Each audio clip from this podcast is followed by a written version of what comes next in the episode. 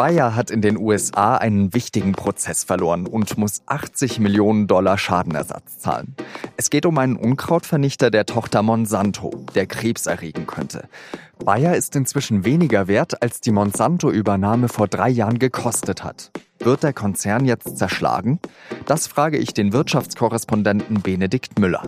Ich heiße Jean-Marie Magro und Sie hören auf den Punkt. Edwin Hardeman ist 70 Jahre alt und das Rampenlicht nicht gewohnt. Am Mittwoch steht er in einem Saal voll mit Mikrofonen und Journalisten. Er ist überwältigt vom Urteil der Jury des Bezirksgerichts San Francisco. Er bekommt dadurch 80 Millionen Dollar Schadenersatz. Hardeman hat 26 Jahre lang mit dem Unkrautvernichter Roundup von der Bayer-Tochter Monsanto gearbeitet. Roundup trägt den Wirkstoff Glyphosat in sich. Hardeman ist an Lymphdrüsenkrebs erkrankt und hat deswegen Monsanto verklagt. Bayer, das für den Schaden zahlen muss, widerspricht und hat schon Berufung eingelegt. Konzernchef Werner Baumann kann das Urteil nicht nachvollziehen.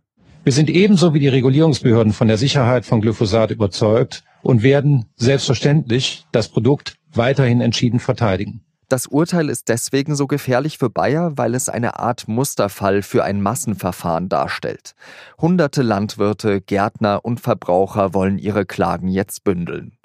An der Börse hat Bayer deswegen und wegen der vielen Risiken viel an Wert verloren.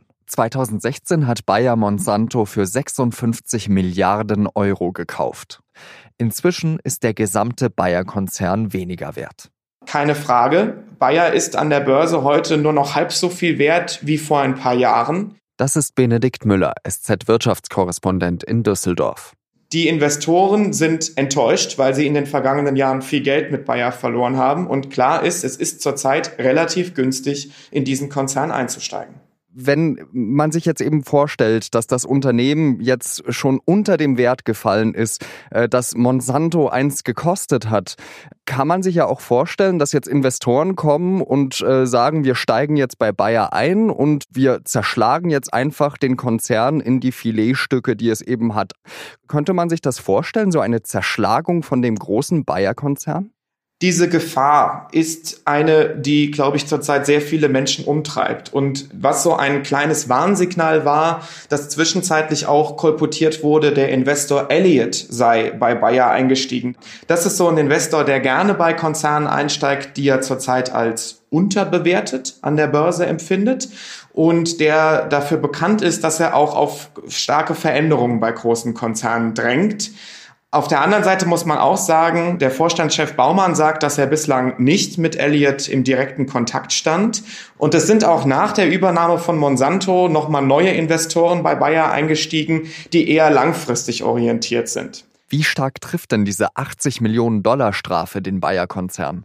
Also diese Strafe ist schon eine herbe Enttäuschung für Bayer, denn der Konzern muss jetzt schon zum zweiten Mal eine Millionenstrafe zahlen. Wir erinnern uns noch an den ersten Prozess im vergangenen Sommer. Da hatte Bayer gerade erst Monsanto übernommen und damals hieß es noch in Leverkusen, wenn wir in den nächsten Verfahren dieser Art uns mit unseren eigenen Anwälten verteidigen können, dann werden wir uns mit unseren Argumenten schon durchsetzen können. Aber jetzt muss Bayer schon wieder ungefähr 70 Millionen Euro Schadenersatz zahlen an einen krebskranken Mann. Und es gibt eben noch viele ähnliche Klagen in den USA. Kann man denn dieses Risiko eigentlich beziffern? Weil es gibt ja tausende von möglichen Fällen. Auf den ersten Blick ist dieses Risiko gigantisch hoch. Da werben in den USA ja auch Anwälte in Zeitungen und im Fernsehen dafür, dass Betroffene den Konzern verklagen soll. Und es gibt eben mittlerweile mehr als 11.000 solcher Klagen gegen Bayer. Und da kann man sich das ausrechnen. Wenn Bayer jetzt wirklich jedem Kläger so viel Schadenersatz zahlen müsste, dann wären das sehr viele Milliarden Euro. Wobei man dazu auch sagen muss, das sind jetzt nun mal zwei Urteile in erster Instanz. Und Bayer will gegen beide diese Urteile auch Berufung einlegen. Denn der Konzern ist sich immer noch sicher, dass Unkrautvernichtungsmittel wie Roundup keinen Krebs verursachen, wenn man sie eben sachgerecht verwendet. Und die Manager in Leverkusen müssen jetzt hoffen, dass ihre Anwälte das Blatt in den USA noch wenden können. Werden da jetzt Rückstellungen eigentlich gebildet in Milliardenhöhe? Das ist ja eigentlich die Aufgabe von so einer Unternehmensspitze dann. Bayer sagt bislang, dass sie das Risiko noch nicht richtig abschätzen können, wie das mit den Glyphosat-Klagen ausgehen wird. Und deshalb hat der Konzern bislang nur Geld für Prozesskosten und Anwaltskosten zurückgestellt. Und das sind jetzt insgesamt 660 Millionen Euro. Aber Bayer hat kein Geld für Schadenersatzzahlungen zurückgestellt. Und der Konzern hat da auch Versicherungen, die solche Haftungsrisiken zumindest zum Teil übernehmen eigentlich war ja dieses Risiko schon absehbar. Warum kann man dann trotzdem auf die Idee kommen, so einen Konzern zu kaufen? Hinter dieser Übernahme von Monsanto steckt schon eine gewisse Logik. Bayer hat sich in den vergangenen Jahren sehr stark spezialisiert. Der Konzern stellt vor allem Arzneimittel her und Bayer hat eben dieses Geschäft mit der Landwirtschaft. Und dafür hat Bayer zum Beispiel seine Kunststoffsparte abgespalten oder auch sein Kautschukgeschäft.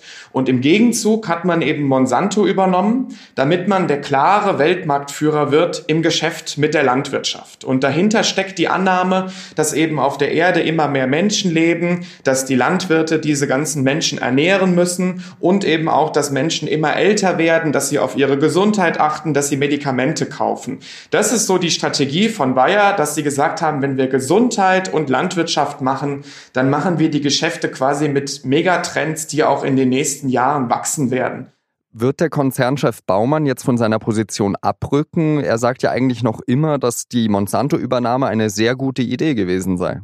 Der Vorstandschef Werner Baumann steht genau hinter dieser Strategie der Spezialisierung Gesundheit, Landwirtschaft. Und er hat ja auch einen Aufsichtsratschef über ihm, das ist Werner Wenning. Und diese beiden, die kennen sich schon seit Jahren und die stehen voll hinter dieser Strategie. Dennoch, das ist die größte Übernahme, die ein Konzern aus Deutschland je gewagt hat. Und für dieses Risiko werden sich die beiden auch rechtfertigen müssen. Wir haben Ende April die Hauptversammlung von Bayer und da kann man schon von einer relativ turbulenten Hauptversammlung ausgehen. Es gibt erste Investoren, die angekündigt haben, dass sie den Vorstand symbolisch nicht entlasten werden. Und da wird man merken, wie groß der Druck auf Bayer inzwischen geworden ist. Vielen Dank, Benedikt Müller nach Düsseldorf. Und jetzt noch drei weitere Nachrichten. Theresa May will das britische Unterhaus an diesem Freitag zum dritten Mal über ihren Brexit-Deal mit der EU abstimmen lassen. Wenn er angenommen wird, will May von ihrem Amt als Premierministerin zurücktreten. Das hat sie schon am Mittwoch angekündigt. Diesem Plan könnte sich aber Parlamentssprecher John Burko in den Weg stellen. Er hat schon letzte Woche eine erneute Abstimmung abgelehnt, weil nicht beliebig oft über die gleiche Vorlage abgestimmt werden kann. Burko hatte erklärt, dass der Deal grundlegende Änderungen enthalten müsse. Noch ist unklar, ob die neue Vorlage diese Bedingung erfüllt. Die Europäische Union will ihre Außengrenzen besser schützen und dafür viel mehr Grenzschützer einstellen. Bis 2027 sollen bis zu 10.000 Menschen für die Grenzschutzagentur Frontex arbeiten. Das wären 8.000 mehr als bisher. Frontex kontrolliert die Grenzen, führt aber auch irregulär eingereiste Zuwanderer zurück. Viele EU-Staaten haben Bedenken wegen des Zeitplans geäußert. Griechenland und Italien fürchten außerdem, dass sie ihre Souveränität auf ihren Hoheitsgebieten verlieren. Mehr als 100 schiffbrüchige Migranten sollen im Mittelmeer die Kontrolle über ein Handelsschiff an sich gerissen haben. Sie sollen in der Nähe der libyschen Hauptstadt Tripolis den Kapitän und seine Mannschaft gezwungen haben, nach Malta zu steuern.